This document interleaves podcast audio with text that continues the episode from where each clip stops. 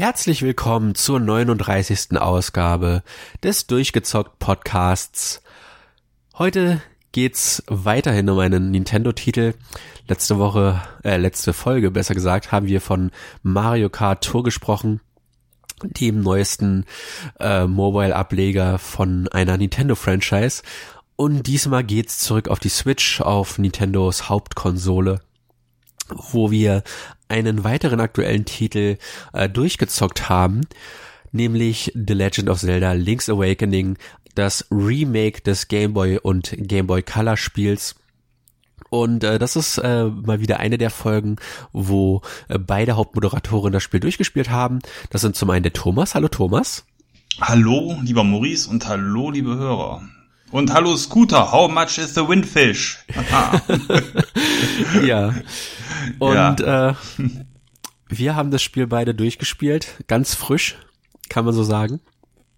Äh, es ist bei beiden von uns keine zwölf Stunden her, dass, äh, dass die Credits gelaufen sind. Und äh, wir haben beide eine interessante Historie zu dem Titel, äh, weil einer von uns beiden die Gameboy Originale gespielt hat und der andere nicht. Möchtest du dich outen, wer du bist? Ähm, ja, ich hab's auf dem Gameboy gespielt. Was sagst du? Verdammt, Verdammt Fehler. Nein, ich hab's nicht auf dem Gameboy gespielt. ja, äh, weiß ich nicht. Damals äh, auf dem Gameboy waren Module teuer und äh, deswegen habe ich immer eher das gespielt, was es so im Freundeskreis zum Laien gab. Und das war leider nicht Zelda Wings, Link's Awakening, ein, wie ich jetzt mittlerweile sagen muss, aber durchaus spielenswerter Titel den man da auch damals schon hätte mal sich anschauen können. Ja, äh, für mich war das der erste Zelda-Titel tatsächlich. Ich habe den rein zufällig gekauft. Äh, ich habe die Game Boy Color-Version gesehen, die hatte so ein cooles schwarzes Cover, wo einfach nur der Schriftzug drauf war. Ich habe es mitgenommen, weil der Titel cool klang. Als Kind macht man das so. Entweder geht man nach den Bildern oder nach dem Titel. Und äh, ich war hellauf begeistert. Meine Freunde haben mir gesagt, oh, wieso hast du das geholt? Äh, ist doch doof. Ich fand's großartig. Ich habe es mehrfach durchgespielt. Und äh, als dann das Remake endlich angekündigt wurde, die Gerüchte gab es schon ein bisschen länger, ähm, war ich war ich hellauf begeistert, dass eines meiner meiner frühesten Gaming und Zelda Erlebnisse dann nochmal neu aufgelegt wird und äh, vor allem in der Art und Weise, wie sie es aufgelegt haben. Äh, ja, ganz im Gegensatz zu mir, dadurch, dass ich das Original nicht kannte, ähm, und ich eher auch von den Screenshots und so den Eindruck hatte, boah, ein sehr altbackenes, uraltes Zelda, wahrscheinlich äh, viel zu schwer und eher nicht so mein Fall. Da war die Begeisterung quasi, oder was die Vorfreude angeht, bis zuletzt eigentlich äh, eher äh, auf Null und das war für mich bisher im Gegensatz zu Luigi's Mansion 3 nicht das Highlight des Jahres. Aber äh, ja, man kann seinen Eindruck ja auch ändern, äh, kurzfristig. ja. Ja. Das erste, was einem auffällt, ist sofort die Optik, wenn man das Spiel spielt. Die, sie haben sich für so eine Art, als, als wenn man in so eine kleine, kleine Schneekugel reinschaut, man hat überall am Rand, ist das alles unf äh, also verschwommen. Und äh, je weiter man in die Bildschirmmitte kommt, desto schärfer wird das Bild. Und man hat richtig das Gefühl, dass man in so eine Art Knet oder oder auf, jeden Fall etwas sehr sehr handgemachtes, in eine sehr handgemachte Miniaturwelt eintaucht. Alles ist sehr klein und fein und äh, farbenfroh ohne Ende und man verliebt sich sofort in diese diese kleine niedliche Optik.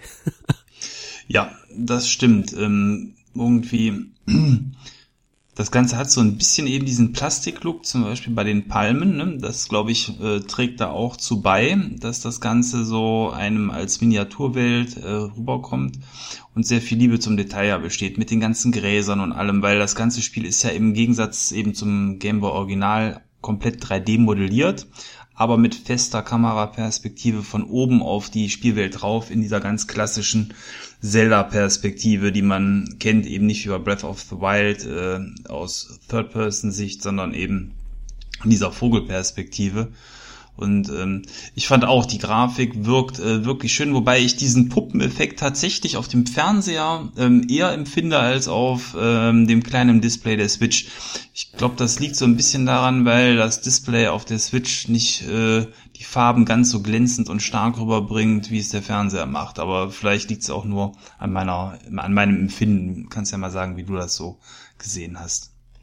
Ja, ich fand eigentlich, dass beides sehr gut funktioniert hat. Ich habe es tatsächlich auch halb halb gespielt, also halb auf dem Fernseher, halb am Handheld-Modus. Und ich fand eigentlich, dass der Effekt in beiden Varianten ziemlich gut rüberkam. Mhm. Also, es, also es macht Spaß sowohl als auch. Ja, das stimmt. Also ich habe es auch halb halb gespielt.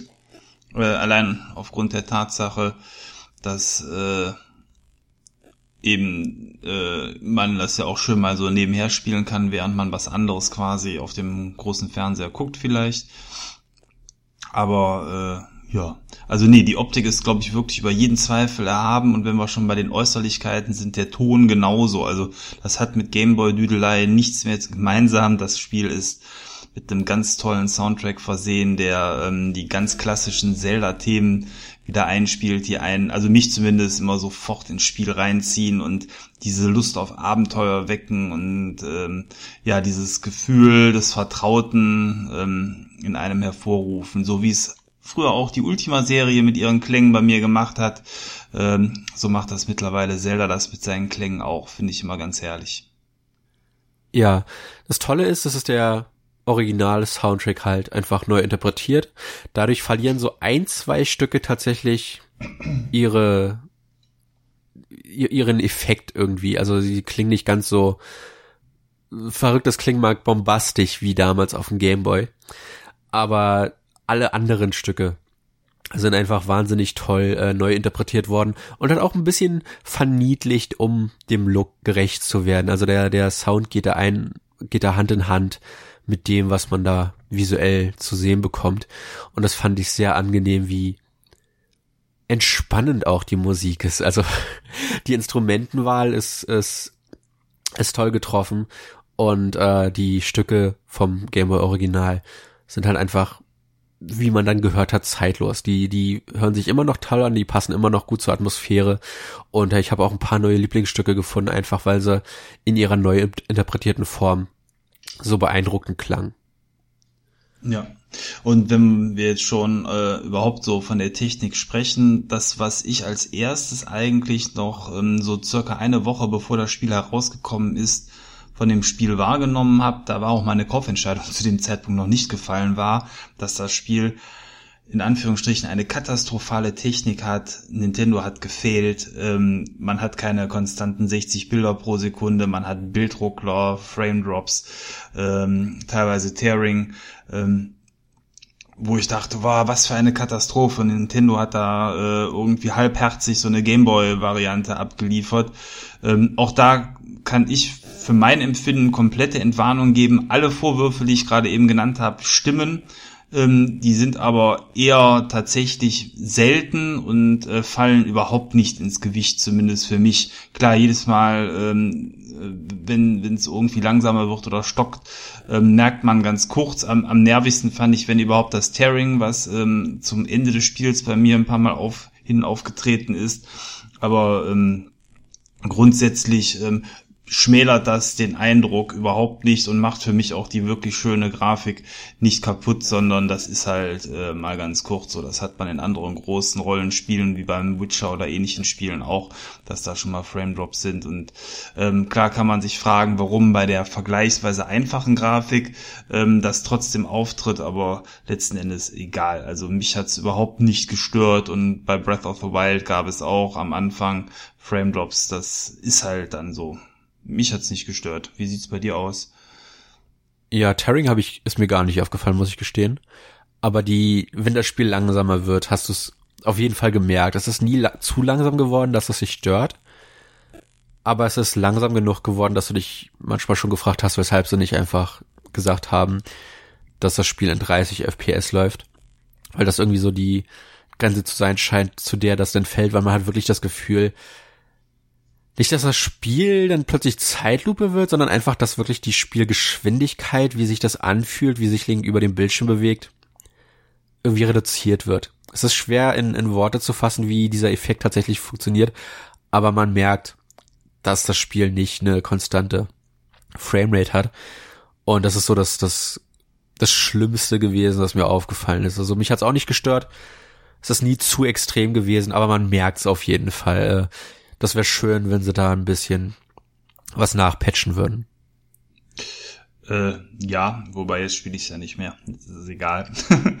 aber Nee, nur ich, also am Anfang dachte ich so, das war tatsächlich auch noch was, wo ich mir gedacht habe, boah, sollst du sowas kaufen? Aber weil das so von der Presse fand ich noch irgendwie so hochgepusht worden ist, obwohl das Spiel eben, ähm, das kann ich jetzt schon mal vorwegnehmen oder ihr habt es vielleicht eh gemerkt, mir wirklich gut gefallen hat. Also das sollte einen auf keinen Fall von einem Kauf äh, abhalten oder da einen, äh, einem den Spaß vermiesen. Mit dem Tearing, du sagst, du hast es gar nicht gehabt. Ich habe mich schon gefragt, ob ich die Switch nochmal hätte neu starten sollen, weil ich das auch tatsächlich erst seit gestern hatte. Ähm, ich habe das Spiel wirklich frisch durchgespielt und das war dann quasi so in den letzten zwei Stunden des Spiels aufgetreten, in diesem größten Dungeon des Spiels, ähm, der dann auch der letzte ist. Ich hab's, hab's darauf geschoben, aber vielleicht lag es auch echt daran, dass ich die Switch nochmal hätte neu starten sollen. Keine Ahnung. Aber das hättest du nicht übersehen, das war sehr auffällig. ja. Ja, ähm, vielleicht, weiß ich nicht, wolltest du zur Technik noch was sagen? Sonst können wir mal auf die Story eingehen. Ah, nee, ich wollte ich wollt auch langsam auf die Story eingehen. Okay. Ähm, also Zelda sehr untypisch. Äh, das hat eher an die Philips CDI-Titel, wem die was sagen, erinnert. Ähm, ist das Intro, das ist nämlich ein Zeichentrick-Intro, was äh, gemacht worden ist für das Spiel. Man sieht Link in einer, ich sag mal, ähm, von aus einer Link-Perspektive realistischen Darstellung, also nicht der Zeichentrick-Link, sondern eher so ein bisschen auf realistischer getrimmt von den Proportionen her und so. Link, wie er ähm, mit seinem Schiff auf einem Meer segelt ähm, und dann an einer Insel äh, strandet, weil das Schiff nämlich vom Blitz erwischt wird und untergeht. Und diese Insel heißt Kokolind und ähm, ist vom Gesamtareal äh, her einerseits ähm, überschaubar groß, hat also bei weitem nichts mit der gigantischen Größe von einem Breath of the Wild ähm, gemeinsam, bietet einem aber trotzdem aufgrund des Inselcharakters äh, wirklich viel Fläche, um sich umzuschauen ähm, und äh, die Insel zu erforschen und kennenzulernen. Und was ich, äh, was mir zumindest sehr gut gefallen hat, war, dass eben viele Areale auch nicht von Anfang an äh, überall zugänglich sind. Ähm, besucht man die Plätze auch wieder und lernt damit die Insel dann wirklich richtig gut kennen und das ist so, so ein bisschen wie bei Lost, wo man die Gruppe beobachtet, die am Anfang auf der Insel gestartet ist. Keiner kennt sich aus und nachher kennt man die Insel. Das war so mein Gefühl. Ich habe dieses Kennenlernen der Insel als sehr ähm, positiv empfunden. Ja, das ist halt einer der Punkte, was die Leute, was einige Leute an Breath of the Wild vermisst haben, ist halt dieses Zelda-Gefühl. Am Anfang ist das Areal, das du begehen kannst, ziemlich überschaubar und du siehst überall so Kleinigkeiten. Oh, wenn ich das hätte. Oh, wenn ich irgendein Item hätte, könnte ich dort vielleicht lang. Oder dort. Und dann machst du den ersten Dungeon und auf einmal hast du ein neues Item und merkst, oh, das Areal, was vorher sehr überschaubar war, wird auf einmal etwas größer. Und äh, ich kann zu neuen Pforten gelangen. Nächster Dungeon merkst du, oh, ich habe wieder ein Item gefunden, was was äh, die die Welt noch noch größer macht und nach und nach schaltest du halt Items und Fähigkeiten frei, die dir diese ganze Welt eröffnen und äh, dadurch, dass es halt auf ein Gameboy-Modul passen musste, ist die Insel trotzdem überschaubar genug, dass du für das Hauptabenteuer nur so 10, 15 Stunden brauchen solltest.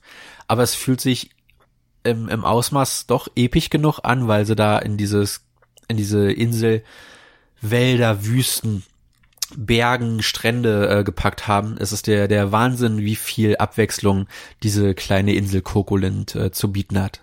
Was fehlt, ist die klassische Eiswelt. Die hätte man aber auf einer Südseeinsel auch nicht so gut äh, unterbringen können. Ansonsten ist wirklich fast alles dabei. Ne?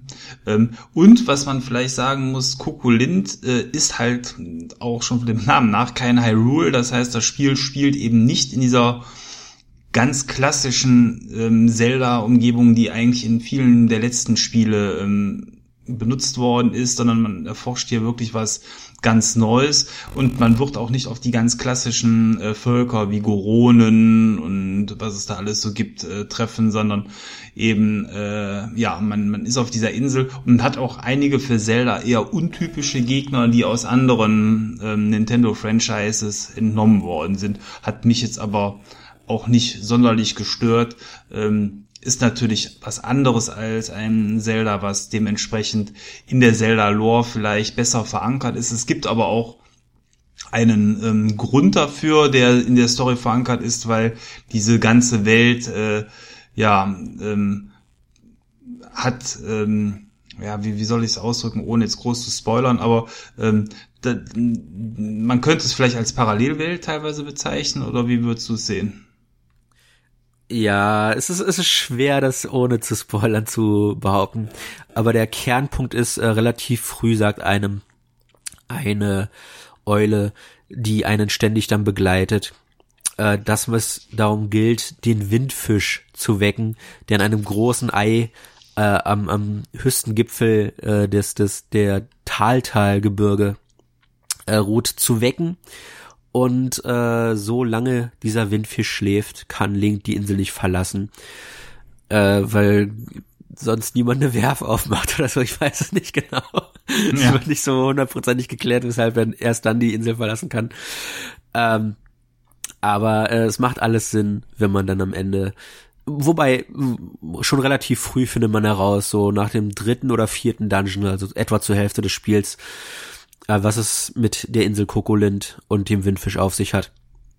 Und dann wird so langsam die Realisation klar, äh, was das alles für Auswirkungen am Ende haben könnte. Und das ist schön, dass dann auch die Bosse zum Beispiel darauf reagieren. Und äh, die Inselbewohner, die einem auch nach und nach ans Herz wachsen, wie zum Beispiel Marin und Tarin, äh, Mario und äh, ich weiß gar nicht, wie sie im N64-Teil heißt, äh, dieses, dieses Bauernhofsmädchen. Äh, sieht, sieht ihr sehr ähnlich, es ist nicht eins zu eins dasselbe Modell, aber äh, ja, das sind so Figuren, die einem ans Herz wachsen. Äh, dann gibt's noch ein, ein weiteres Dorf, wo dann alle Einwohner Tiere sind und äh, da merkst du schon, dass das eine etwas fantasievollere Welt ist, in der sich Link dort bewegt. Als einen der witzigsten Charaktere habe ich äh, einen Greis empfunden, der in einem Haus wohnt und einem das ganze Spiel über eigentlich mit Tipps versorgt. Das Problem ist, der Mann ist sehr schüchtern und will nur per Telefon mit einem reden. Total bescheuert. Aber irgendwie funktioniert's und ist sehr witzig, weil über die ganze Insel sind so Telefonhäuschen verteilt. Dann kann man den immer anrufen, dann gibt er einem Hinweise. Äh, aber wenn du selber ihn in der, in der Hütte besuchst, sagt er nur so, nein, ich kann mit dir persönlich nicht reden, bitte ruf mich an. Wie verrückt äh, ja, vom Humor her äh, an der Stelle klasse. Überhaupt sind da so ein paar Szenen drin, die ich, die echt witzig irgendwie gestaltet waren. Äh, also Humor kommt in dem Spiel äh, auf keinen Fall zu kurz. Ähm, ansonsten, ähm, ja, die Grundstory ist eigentlich Zelda typisch. Man hat verschiedene Dungeons äh, abzusuchen, um in diesen Dungeons äh, Gegenstände zu bekommen, die einem auf der einen Seite im Spielfluss weiterhelfen. Das können so Dinge sein, eben wie ähm, zum Beispiel Schwimmschuhe fürs Wasser oder ein Greifhaken, um über ähm, dementsprechend Abgründe zu kommen und und und.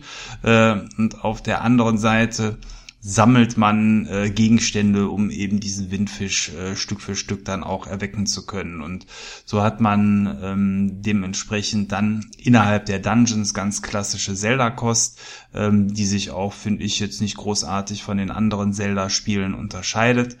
Ähm, im Schwierigkeitsgrad ist es äh, sehr, sehr unterschiedlich, was die Dungeons angeht und ähm, wirklich wahnsinnig gemacht hat mich eigentlich nur der, jetzt muss ich überlegen, ich glaube vorletzte Dungeon, da wäre ich auch ohne ähm, Hilfe nicht durchgekommen. Die anderen Dungeons, finde ich, konnte man so lösen. Der vorletzte, äh, wo man auf diverseste Arten Schalter umlegen muss, hat mich, äh, ja, da hatte ich irgendwann keinen Bock mehr rumzuprobieren. Wie sah es bei dir aus, Maurice? Ist es der Dungeon, wo du diese vier Säulen einbrechen musst? Ja, ganz ja. genau. Der hat mich damals in der Gameboy-Fassung in den Wahnsinn getrieben. Und diesmal habe ich es ohne Guide geschafft. Da bin ich sehr stolz drauf. Aber äh, ich verstehe deine Frustration. Ich habe die damals auch gefühlt, als ich es auf dem Gameboy gespielt habe. Und äh, ja, es ist manchmal nicht ganz einsichtig, was man tun muss in diesem Dungeon. Äh, wobei ich mit dem, wie gesagt, keine Probleme hatte. Die, ich hatte eher mit dem fünf, fünften oder sechsten Dungeon, ich weiß nicht mehr genau, welches war, Probleme, weil ich da teilweise äh, äh, durch Türen gegangen bin, durch die ich eventuell erst hätte später gehen sollen, äh, Backtracken nicht ganz ernst genommen habe. Das ist leider auch etwas, was durch die Limitation des Gameboys äh, vor allem in den späteren Dungeons sehr verstärkt auftritt, ist, dass man halt Räume zigfach besuchen muss, äh, weil da teilweise vier Ausgänge sind und du dann halt immer wieder über diese Kreuzung musst, um zu gucken, äh, wo ist die nächste Tür, wo ist die nächste Schatztruhe, äh, wo könnte ich das nächste Item finden, was mich voranbringt. Und äh, es, es, es geht schnell vorüber, die Dungeons sind nicht riesig, aber äh, es ist durchaus hin und wieder, vor allem zum Ende hin, äh, doch etwas frustrierend, wenn man dann wieder eine falsche Abzweigung genommen hat und ein bisschen backtracken muss äh, und den Raum dann, wie gesagt, zum hundertsten Mal sieht gefühlt. Äh, da hat mich vor allem der letzte Dungeon ein bisschen in den Wahnsinn getrieben, weil ich ums Verrecken dann nicht mehr die Treppe gefunden habe, die zum Endboss führt und erstmal alle Treppen abklappern musste, um zu wissen, welche ich nehmen muss. Ähm, hätte ich mir ersparen können, denn das Spiel hat ein paar äh, Erleichterungsfeatures eingebaut bekommen, die das Ganze äh, handlicher machen, ein bisschen spielerfreundlicher. Man kann zum Beispiel in den Karten sowohl auf der Oberwelt als auch im Dungeon äh, Markierungen setzen die dann verschiedene Symbole haben können, äh, womit man sich dann so Treppen zum Beispiel verbinden kann. Dann setzt man auf zwei Treppen dasselbe Symbol und dann weiß man, okay, diese und diese Treppe sind miteinander verbunden. Äh, Habe ich nicht viel genutzt, äh, hätte ich aber vielleicht vor allem im letzten Dungeon öfter machen sollen. Und äh, ja, das, das ist so eine der Funktionen, die das Ganze ein bisschen äh, vereinfachen können. Ja. Also ich muss auch sagen, ähm, das Spiel komplett ohne Komplettlösung zu spielen, hätte ich wahrscheinlich nicht geschafft. Ähm, insofern muss ich sagen, ist der Schwierigkeitsgrad, wenn man es wirklich alleine spielen will, finde ich sehr, sehr hoch. Da gibt's eine Szene ähm, in dem Spiel, wenn ich das jetzt grob umschreibe, Maurice, du wirst es wissen, alle anderen Hörer auch, die es äh, soweit gespielt haben, alle anderen sind nicht gespoilert, verspreche ich es gibt eine Szene, wo du irgendwo in dieser gesamten Oberweltkarte mal einen Block verschieben musst, um an einen Gegenstand zu kommen. Ähm, und dieser Block, ich habe keinen Hinweis dazu gefunden. Und selbst als ich gelesen habe, welchen Block ich verschieben muss, den kann man exakt nur von einer Richtung richtig verschieben. Äh, weißt du, welche Szene ich meine? Ich glaube, es, es geht wissen, sich ja. dabei um an einen der Schlüssel äh, zu kommen. Ja. Ja ich war, gab es da irgendwo einen Hinweis in der Spielwelt, wie man oder warum man diesen einen Block hätte verschieben sollen? Ist der in einem Haus drinne? Nee. Okay, dann, dann denken wir nicht an denselben. Nein, äh, der hat grob was mit einem Tier zu tun. ja, okay. Ähm, ja, ich weiß, ich weiß, ich weiß, was du meinst. Äh, ich ich glaube, am Telefon wird dir was gesagt, aber ich weiß auch nicht mehr hundertprozentig, wie man da von selbst ja, drauf kommt. Also das, äh, also das, also ich sag mal, solche und solche Dinge gibt's äh, ein paar Mal im Spiel. Manchmal habe ich mich selber gewundert, warum ich drauf gekommen bin, aber ähm, auf der anderen Seite, äh, ja, ich sag mal, dann guckt man halt mal nach und dann spielt man danach weiter. Also wenn man das in Kauf nimmt, ist der Schwierigkeitsgrad, würde ich eher sagen, wirklich äh, moderat, auch gerade was die Bosskämpfe angeht. Wir hatten vor der Aufnahme noch philosophiert, ob man äh, überhaupt mal richtig gestorben ist im Spiel oder nicht. Ich konnte mich konkret nicht dran erinnern. Ähm, muss aber doch irgendwann einmal ins Gras gebissen haben und äh, Maurice ist gar nicht gestorben.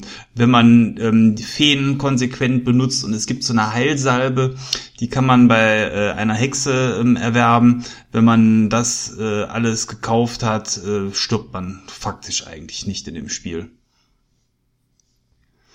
Ähm, insofern ist der Schwierigkeitsgrad vertretbar. Wo ich auch ein bisschen länger ähm, teilweise probieren musste, aber das war jetzt nicht schlimm, war, es gibt so eine Tauschserie im Spiel, wo man ganz klassisch, äh, ich sag mal, irgendwie äh, Gegenstände weiß ich jetzt nicht mehr genau, aber so du tauschst quasi ein Ei gegen einen Spaten, den Spaten gegen einen Besen, für den Besen kriegst du einen Kürbis und den Kürbis gibst du wieder jemand anderem.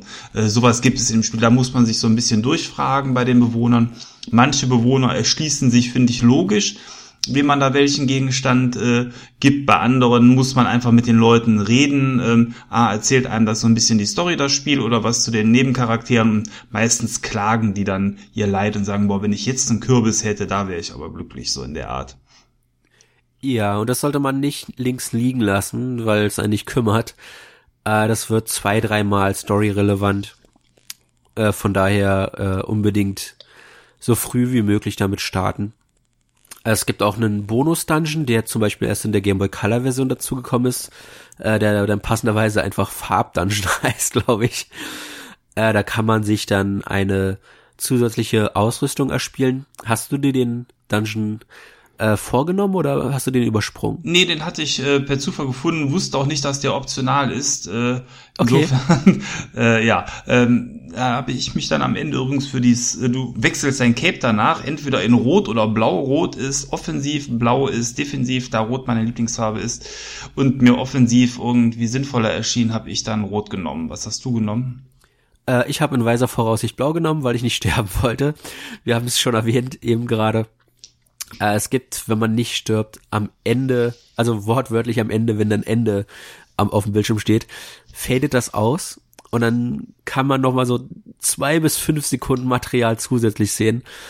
Und da ich das sehen wollte, ich habe das auf dem Gameboy damals nie geschafft, äh, habe ich mich für die blaue Tonika entschieden, äh, damit ich einfach nicht sterbe. Was sinnlos war, weil äh, du hast es schon gesagt, äh, es, das Spiel ist eher auf der einfachen Seite. Äh, ich hatte am Ende alle Herzen gesammelt und äh, dann, dann hast du noch diese Salbe und dann hatte ich auch noch nur halbierten Schaden. Ähm, also äh, es, es hätte nicht besser laufen können, Projekt nicht zu sterben. Äh, ich hätte mich auch für die rote entscheiden können.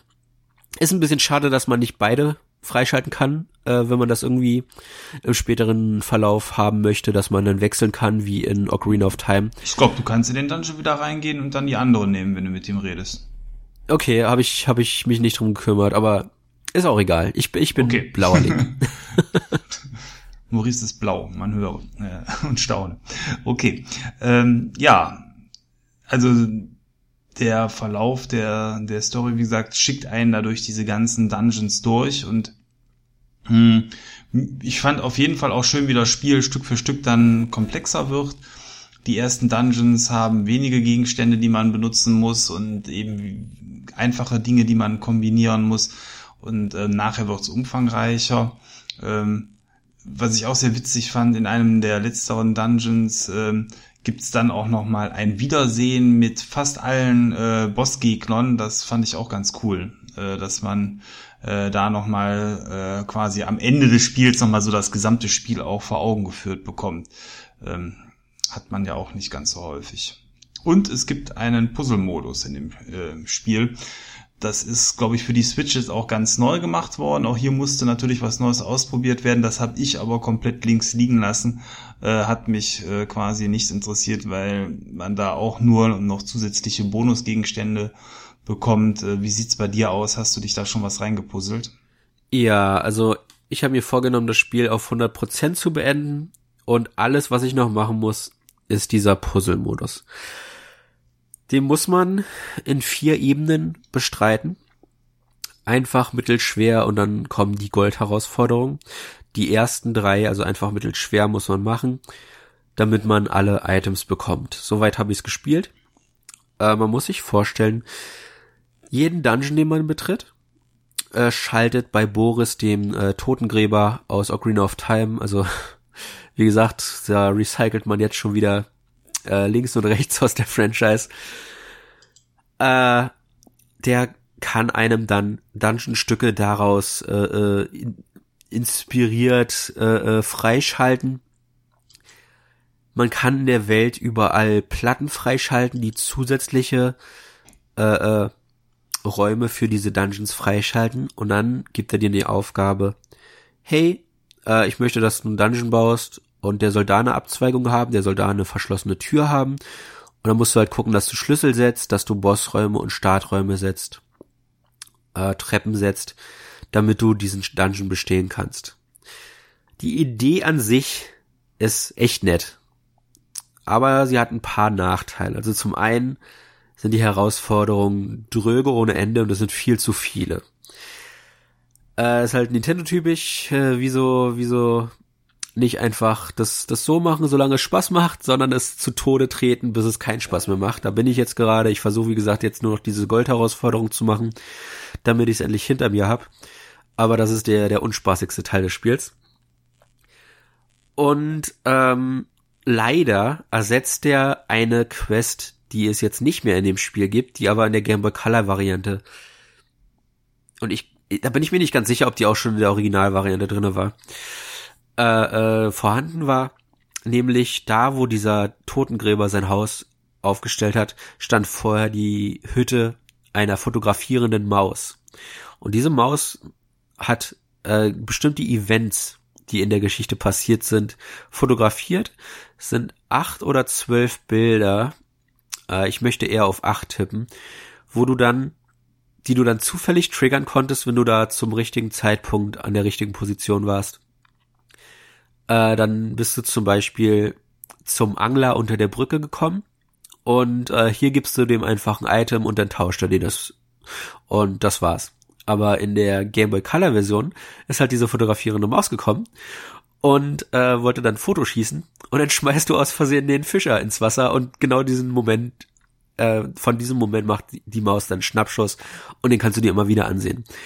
Und das ist so der, das eine Prozent, was sie rausgeschnitten haben, was super ärgerlich ist, weil das extrem charmant war und äh, sich toll für Screenshots angeboten hätte weil äh, du hast es vorhin schon gesagt, das Spiel hat sehr viele lustige Momente auch und die sind nochmal so das, das Sahnehäubchen der lustigen Momente, einfach weil diese Maus halt immer zu den äh, äh, seltsamsten Augenblicken erscheint, um halt tolle Fotos und Schnappschüsse von dir zu knipsen. Und dafür haben wir jetzt ein doofes Dungeon-Spiel bekommen. Und du kannst die Dungeons nicht mal online teilen, du musst sie über Amiibos teilen und das macht's am allerschlimmsten. Dass du Mario Maker bekommst im selben Jahr wie so eine Art Dungeon Maker in Zelda, aber die Dungeons nicht online teilen darfst, sondern nur über ein Amiibo. Und das ist wieder typische Nintendo Kurzsichtigkeit. Äh, ja, ich kann da nur den Kopf schütteln. Ich finde das sehr erbärmlich. Ich glaube, die Idee eines Zelda Dungeon Makers ähm, wäre auch konsequent und gut umgesetzt ein eigenes Spiel wert. Ähm, allein um, um es nicht zu klein-klein zu machen. Ähm, trotzdem wäre es schön gewesen, wenn man äh, sich die Dungeons hätte äh, gegenseitig schicken können. Aber äh, ja, allein die Tatsache, dass du ja die Dungeons nicht frei machst, sondern so wie ich das verstanden habe, aus den bestehenden Dungeon-Stücken des Spiels zusammensetzen musst, ähm, schränkt das Ganze ja eh auf eine gewisse Art und Weise auch ein. Also, wo ich glaube ich wirklich äh, Spaß dran hätte, auch viel mehr Spaß als an einem äh, Mario Maker, wäre wirklich ein Zelda Maker. Mit Online-Tauschfunktionen. Das hört sich ziemlich charmant an für meinen Geschmack. Ja, das wäre ziemlich cool. Ja. Ähm, die Spielzeit, ohne dass man jetzt endlos Barboris äh, irgendwelche Dungeons macht, ist grob äh, glaube ich, so um die zwölf Stunden, vielleicht auch 14 Stunden, wenn man ähm, was, was länger braucht. Wenn man alle Dungeons schon vorher kennt und äh, einen Schnelldurchlauf macht, äh, mag man auch äh, deutlich schneller fertig sein. Ähm, ich selber habe äh, auf meiner Uhr auf der Switch etwas über 10 Stunden stehen. Ich denke mal, dass ich jetzt so im Ende bei 14 Stunden oder so gelandet bin von der Spielzeit her. Also für einen Vollpreistitel in heutiger Zeit eher eine kurze Spielzeit, ähm, äh, wie ihr mich kennt, aber auf keinen Fall irgendetwas, was ich jetzt dem Spiel vorwerfen würde, äh, weil ich kurze Spiele, damit man die auch mal abschließen kann, äh, durchaus auch zu schätzen weiß, wenn die Qualität im Verlauf des Spiels dann auch passt. Ähm, wenn man noch kein Zelda hat, würde ich aber immer Breath of the Wild eigentlich vorziehen. Das ist für den gleichen Preis das in meiner Meinung nach deutlich bessere Spiel. Ähm, aber äh, grundsätzlich stimmt der Umfang hier natürlich auch. Ja, ich würde Link's Awakening bevorzugen. Das hat größeren Wiederspielwert. Äh, klar, natürlich steckst du sehr viel mehr Zeit in Breath of the Wild durch das Erkunden, aber ich finde diese kompakte Welt, wo wirklich jeder Bildschirm was zu entdecken hergibt, ist äh, für den traditionellen Zelda-Fan etwas ansprechender, also wie für Leute wie mich, die halt so ein bisschen das Dungeon Crawling Items entdecken und äh, neue Haus, äh, neue Möglichkeiten herauszufinden äh, vermisst haben in Breath of the Wild, da liefert Link's Awakening tonnenweise. Das Problem ist, und da gebe ich dir absolut recht, ist, dass beide Spiele gleich viel kosten. Also Breath of the Wild ist noch nicht im Preis gesunken, aber Link's Awakening geht für 60 Euro. Ich habe ich hab 50 bezahlt beim Saturn. Ist trotzdem ganz schön happig, wenn man bedenkt, dass Sony halt so ein Shadow of the Colossus Remake oder äh, das Ratchet und Clank Remake für 40 raushauen. Und äh, also das sieht jetzt, wie gesagt, das sieht jetzt nicht so viel nach so viel mehr Arbeit aus für Nintendo. Äh, und die Slowdowns machen das dann nochmal so ein bisschen hin. Äh, dann dieses blöde Kranspiel, ich weiß nicht, wie oft du wie oft du es gespielt hast, aber das funktioniert einfach nicht in der Switch-Version. Äh, wenn du was mit dem Kran greifst, kann, rutscht das andauernd raus. Das ist super frustrierend. Nee, muss aber man gut positionieren. Das ich habe es immer gut positioniert. Ich, ich habe Videos hochgeladen, aber es rutscht, es flutscht einfach oft zu oft raus, das Item, was man da hm. äh, fängt.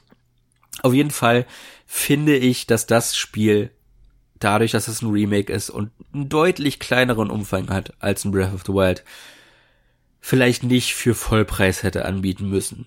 Aber es ist halt, wie gesagt, auch wieder typisch Nintendo. Es ist ja. schade, dass es so teuer ist. Äh, ich glaube, wenn man es für 30, 40 angeboten hätte, hätte es nochmal eine deutlich größere äh, Anhängerschaft gefunden, einfach weil Leute vielleicht dem klassischen Zelda, die erst mit der Switch äh, äh, in Videospiele reingekommen sind, diese Formel nicht kennen, äh, vielleicht sich zurückhalten, weil sie da unsicher sind, ob ihnen das gefällt nach Breath of the Wild. Und da wäre ein niedrigerer Startpunkt preislich äh, deutlich attraktiver gewesen, mein, äh, denke ich. Ja, äh, ich glaube auch, fairer wäre wirklich ein günstigerer Preis gewesen ähm, im Vergleich zu dem anderen. Andererseits ja, haben es ja scheinbar auch reichlich Leute gekauft. Insofern hat Nintendo mit dem Preis ja dann auch nicht so falsch gelegen. Und dann muss man einfach abwarten, ob es mal irgendwann vielleicht im digitalen Sale oder so mal günstiger wird, wenn man da noch hadert. Aber wie gesagt, aus meiner Sicht ähm, ist der Preis äh, für einen Vollpreis oder für, für eben ein Spiel mit dem Umfang durchaus auch gerechtfertigt. Einfach nur bei Breath of the Wild ist er besser im Verhältnis Zeit zum, zum Geld. Ja. Ähm, ich habe es auf jeden Fall nicht bereut, das äh, Spiel geholt zu haben. Ganz im Gegenteil, war für mich tatsächlich ein kleiner Überraschungshit, weil ich eben viel, viel weniger erwartet hatte und bis zuletzt eigentlich gehadert habe, ob ich es überhaupt kaufen soll oder auch nicht. Ähm, ich hatte mich dann mit einem Kollegen abgestimmt und wir hatten beide überlegt, was wir nehmen, entweder Luigi's äh, Mansion 3 oder Zelda. Ich wollte eigentlich nicht beides äh, kaufen, weil ich vor allen Dingen gedacht hatte, ähm, mit Zelda vielleicht dann auch noch nicht fertig zu sein, bis Luigi's Mansion rauskommt. Das ist jetzt natürlich anders gekommen. Aber äh, ja, er hatte mehr Lust auch auf Zelda, weil er auch Breath of the Wild äh, so toll fand und mir war es vom Prinzip her erstmal egal. Insofern habe ich dann äh, mich seinem Wunsch angeschlossen und kann nur sagen, äh, ja, äh, also wer überlegt, ob er es gut findet und Spaß an anderen Zelda-Titeln hatte, sollte wirklich reingucken, so aus meiner Sicht. Und glaube, du, Maurice, sagst ja, wer das Alte mochte, äh, macht da auch nichts falsch, ne? Ja, auf jeden Fall. Also wer die etwas klassischere Formel mag, der wird mit Link's Awakening seine Freude haben. Äh, ich habe sehr viel Spaß dran gehabt. Ist auf jeden Fall eins meiner Lieblings-Zeldas. Äh, in schickem neuen Gewand. Und äh, ich bin gespannt, was als nächstes kommt in der Zelda-Franchise. Ob Breath of the Wild 2 zuerst erscheint oder ob wir Glück haben und vielleicht äh, Wind Waker und Twilight Princess nochmal von der Wii U geportet werden. es wäre ja nicht der erste View-Port, der die äh, Switch beglückt. Und ich würde mich so riesig freuen, wenn sie Wind Waker nochmal irgendwie auf die Switch bekommen. Weil Wind Waker 4 unterwegs, äh, das, das wäre ein Kindheitstraum, der wahr wird. ja, ich würde es auch zum dritten Mal kaufen. Tatsächlich. Ich habe es ja auch äh, auf dem nicht Gameboy, auf dem ähm, Gamecube. Ah, Gamecube, genau. Geliebt. Ich habe es auf der äh, boah, furchtbare Namen, auf der äh, Wii U. Wii U, genau. Der Wii U habe ich es dann auch nochmal gekauft, äh, hab's da aber nicht mehr nochmal komplett neu durchgespielt. Äh, insofern hätte ich jetzt aber wieder Lust, nochmal neu zu spielen und ich glaube, dass mir das auf der Switch dann tatsächlich auch nochmal sehr gut gefallen würde. Was ich nicht nochmal neu kaufen würde, wäre Twilight Princess. Das hatte ich auf der äh, Wii U ja auch nochmal gespielt, aber ähm, da reicht mir die Erinnerung noch, das ist noch sehr frisch äh, und ich glaube, da kann man jetzt auch nicht mehr so viel besser machen, im Übrigen bei Wind Waker auch nicht, aber weil ich es da halt nur gekauft und nicht ganz gespielt habe, äh, würde ich es da gerne nochmal jetzt auch spielen, das würde ich auch nochmal kaufen. Ja, würdest du den Twi Twilight Princess auch nochmal kaufen oder wahrscheinlich nicht, ne? Äh, ich denke doch, so? ich denke doch. Es wäre es wäre halt schön, die halt auch portabel zu haben. Und ähm, wie gesagt, die Wii U-Version hat mich ja dann doch noch mal ein bisschen versöhnt mit äh, dem Spiel. Von daher, äh, ich, ich hätte da nichts dagegen, beide auch noch mal auf der Switch zu holen. Ja. Ja. Jetzt ähm, überlege ich gerade, gibt es noch irgendwas Gravierendes zum Spiel zu sagen? Aus meiner Sicht eigentlich nicht. Ähm, hast du noch irgendwas, was du ergänzen möchtest? Nein, nein. Also wir, ich denke, wir haben das Spiel gut abgedeckt. Es sieht toll aus, es spielt sich toll, äh, es hört sich toll an. Es ist kurzweilig und kurz, aber sehr unterhaltsam. Und äh, wie gesagt, man hat auf jedem Bildschirm was zu tun und entdecken. Und äh, ich finde, das macht ein, ein gutes Zelda aus und äh, es freut mich, dass es dir auch so gefallen hat. Ja, kann ich nur unterstreichen. Ja, dann ähm, ich hoffe, ihr habt oder werdet mit dem Spiel dann zukünftig auch Spaß haben und dann hören wir uns gleich im Outro wieder. Bis gleich.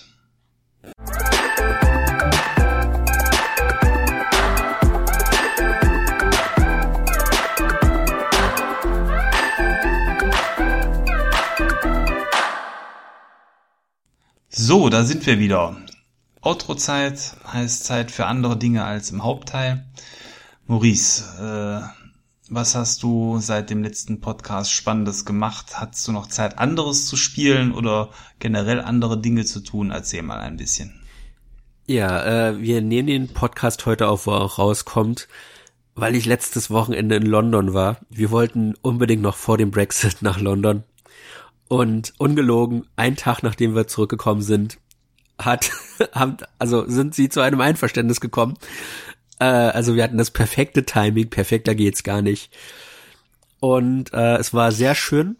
Leider hatten wir vier von sechs Tagen Regen, aber äh, es war toll, die Londoner Architektur kennenzulernen. Die Stadt ist sehr schön gebaut, äh, auch eher niedrig gebaut. Es gab viele wirklich tolle Sehenswürdigkeiten, viele schöne Ecken zu sehen und zu entdecken. Und äh, wir sind ja halb Filipinos und äh, es gibt dann philippinisches Viertel und äh, da haben wir uns sehr heimisch gefühlt. also ein, ein rundum gelungener Urlaub. Und äh, du hattest ja auch erzählt, dass dir London auch äh, in deinen vorherigen Besichtigungen sehr gefallen hat. Ja, ja. London äh, ist auf jeden Fall die gemütliche Hauptstadt aus Europa aus meiner Sicht. Ja, wie gesagt, finde ich jetzt nicht so ganz, weil der Verkehr sehr chaotisch ist. Und äh, ich glaube, die Londoner können nicht Auto fahren, aber das habt ihr nicht von mir. Psst. Die fahren auf der falschen Seite. ja, das auch noch. Verrückt, ich weiß. Ähm, ja, ich habe trotzdem Zeit gefunden zu zocken. Äh, ich habe die Switch mitgenommen, aber ich habe darauf nicht viel gespielt. Ich habe das Zelda jetzt erst vor drei Tagen angefangen. Äh, ich habe aber davor sehr viel Minecraft gespielt. Ich bin in diesen Survival-Modus reingekommen. Auf einmal ist das irre süchtig machend, aber ich will nicht über Minecraft sprechen, das, äh, das ist jetzt schon ein zehn Jahre altes Spiel. ich habe es endlich nochmal versucht, in Forza Horizon 3 reinzukommen, weil ich gerne auch den vierten Teil spielen wollte, äh, jetzt wo ich in London war. Und äh, ich glaube, auch wenn der Funke nie so ganz rüberspringen wird, wie, wie bei Forza Horizon 2 für mich, jetzt macht's mir mittlerweile Spaß, Forza Horizon 3. Hilf mir nochmal, 3 ist Europa oder nee, Australien? Australien war der ja. dritte. Und der zweite war Europa, genau. Äh, Australien zu erkunden. Und äh, ich hatte so ein Problem, als ich das angefangen habe, da, also damals von Weihnachten habe ich das, glaube ich, bekommen. Als ich das angefangen habe, bin ich mit der Struktur nicht klar gekommen, weil die anders ist als in Forza Horizon 2 und die sagt mir noch nicht so ganz zu wie äh, die aus dem zweiten Teil. Aber wenn man sich einmal dran gewöhnt hat, dann findet man da halt auch tolle, tolle Umgebungen, heiße Rennen, äh, äh, tolle Schlitten, die es zu, zu fahren und zu erwerben gibt. Und äh, ja, das, das Fahrerlebnis ist halt das, was es letzten Endes auszeichnet. Und äh, auch wenn ich mit der Karte nicht so ganz zufrieden bin, äh, insgesamt macht mir das Spiel jetzt deutlich mehr Spaß und ich freue mich schon, das äh, die nächsten Tage und Wochen durchzuspielen. Da habe ich auf jeden Fall noch einiges vor mir. Ja, das ist auf jeden Fall äh, auch eins meiner, einer meiner Lieblingsserien, wie ihr wisst. Insofern ist das äh, ein Highlight-Spiel. Ich habe es reichlich gespielt. Ich habe äh, damals Stunde um Stunde darin verbracht. Ich habe keine Stunde bereut. Äh, ja, also insgesamt ein sehr, sehr schönes Spiel. Solltest du auf jeden Fall noch nachholen. Ich weiß gar nicht mehr, Australien hatte auch Zusatzgebiete. Ähm, ich glaube, eine Sturminsel gab es da und eine, einen Eisberg oder einen äh, Berg mit Eis. So äh, beides sehr, sehr äh, schöne Zusatzgebiete auch insbesondere dieses Storm Island war sehr, sehr krass, weil da Wind und Wetter einem von allen Seiten entgegenfegt. Ja. Das was waren bei so, dir, Thomas? Ähm, was habe ich äh, gemacht in der letzten Zeit? Ähm, tatsächlich äh, spielemäßig dann wiederum nicht so viel anderes. Zelda hat mich äh, anders als dich mehr als drei Tage beschäftigt. Ich habe mir das gemütlich so die letzten Wochen äh, eigentlich eingeteilt. Insofern habe ich spielemäßig nicht so viel anderes gemacht. Ich habe dafür sogar Gears 5 äh, quasi erstmal links liegen lassen. Haha, schönes Wortspiel fällt mir gerade auf. Bei Zelda links liegen lassen. Äh, ja, äh, insofern ja, gab es da nicht so viel anderes. Äh, äh, ansonsten nach wie vor sehr viel Warhammer, äh, was ich gerne spiele. Das hat ja dann aber eben nix am, am Computer zu suchen, sondern wird klassisch am Brettspieltisch gespielt und das ist so das, was ich eigentlich so ansonsten in den letzten Wochen immer gerne gemacht habe. Große Schlachten zu schlagen. Nee, äh, das soll es dann von meiner Seite aus auch schon gewesen sein. Für dieses Mal. Hm. Ja, ich glaube, da sind wir dann am Ende angekommen, was? Ja. Okidoki. Ja, ähm, sollen wir äh, uns schon festlegen auf das Thema fürs nächste Mal oder? Also es, es sieht gut aus, dass es Gears 5 wird. Es könnte sagen wir es mal so. Gears 5 werden, ja genau. Wenn, wenn nicht, äh, schlagt uns nicht, dann wird es das beim übernächsten Mal, aber ansonsten haben wir uns vorgenommen, Gears 5 äh, dann auch durchzuspielen. Ähm, dann könnt ihr da noch ein bisschen tiefer ins Thema mit uns eintauchen. Vielleicht habt ihr selber Lust, es bis dahin zu spielen. Der Game Pass als Einstiegshürde ist ja tatsächlich ähm, eher eine geringe Hürde, äh, zumal man das Spiel am PC, da braucht man noch nicht mal eine Xbox für zu haben, oder eben an der Xbox dann über den Game Pass spielen kann. Wer will, kann es auch noch ganz klassisch für den Vollpreis erwerben, aber ganz ehrlich, wer das macht, ähm, gehört mit der Muffel gepufft. Also insofern, ja, ist der Game Pass da tatsächlich äh, die beste Wahl für dieses Spiel. Okay. Ja, und wenn man hm. dann wartet, wenn man es wirklich haben will, äh, Crackdown 3 kostet jetzt nur noch 10 Euro. Es würde mich nicht wundern, wenn in einem halben Jahr du Gears 5 auch hinterher geschmissen bekommst. Also von daher, spielt's über den Game Pass und wenn ihr es dann noch im Regal haben wollt, wartet ein bisschen. Genau.